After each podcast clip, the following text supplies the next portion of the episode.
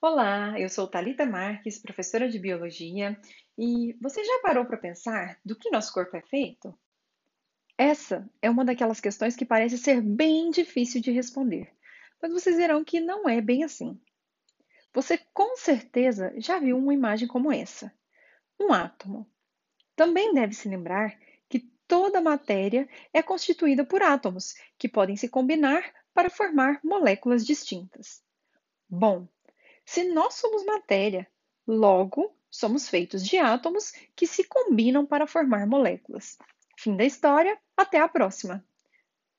Não, pera. Mas quais moléculas são essas? Como elas podem manter o nosso corpo vivo?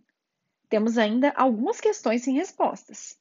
As moléculas que constituem os seres vivos podem ser divididas em dois grupos: os compostos inorgânicos, que são formados por poucos átomos e por isso mesmo são pobres em energia, e são moléculas mais simples, como é o caso da água, que possui dois átomos de hidrogênio e um de oxigênio, e o gás carbônico, que possui um átomo de carbono e dois átomos de oxigênio.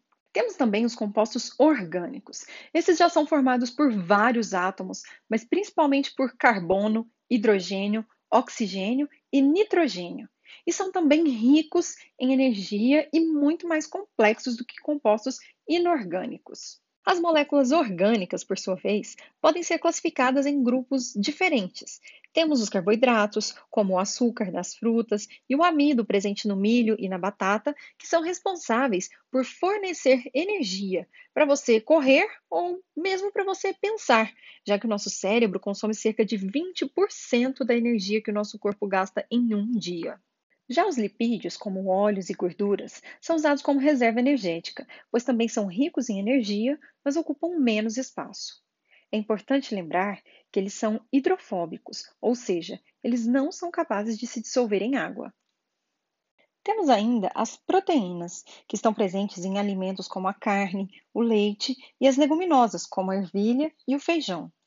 Existem diferentes tipos de proteínas com funções específicas, como aquelas que formam o citoesqueleto, que é literalmente o esqueleto da célula, aquelas que fazem o transporte de substâncias, como a hemoglobina, que leva o oxigênio e o CO2 pelo sangue, e as enzimas, que fazem a digestão dos alimentos. E por último, temos os ácidos nucleicos, que são o nosso material genético, responsável pela transmissão das características de pais para filhos e também pelo controle de todas as funções celulares.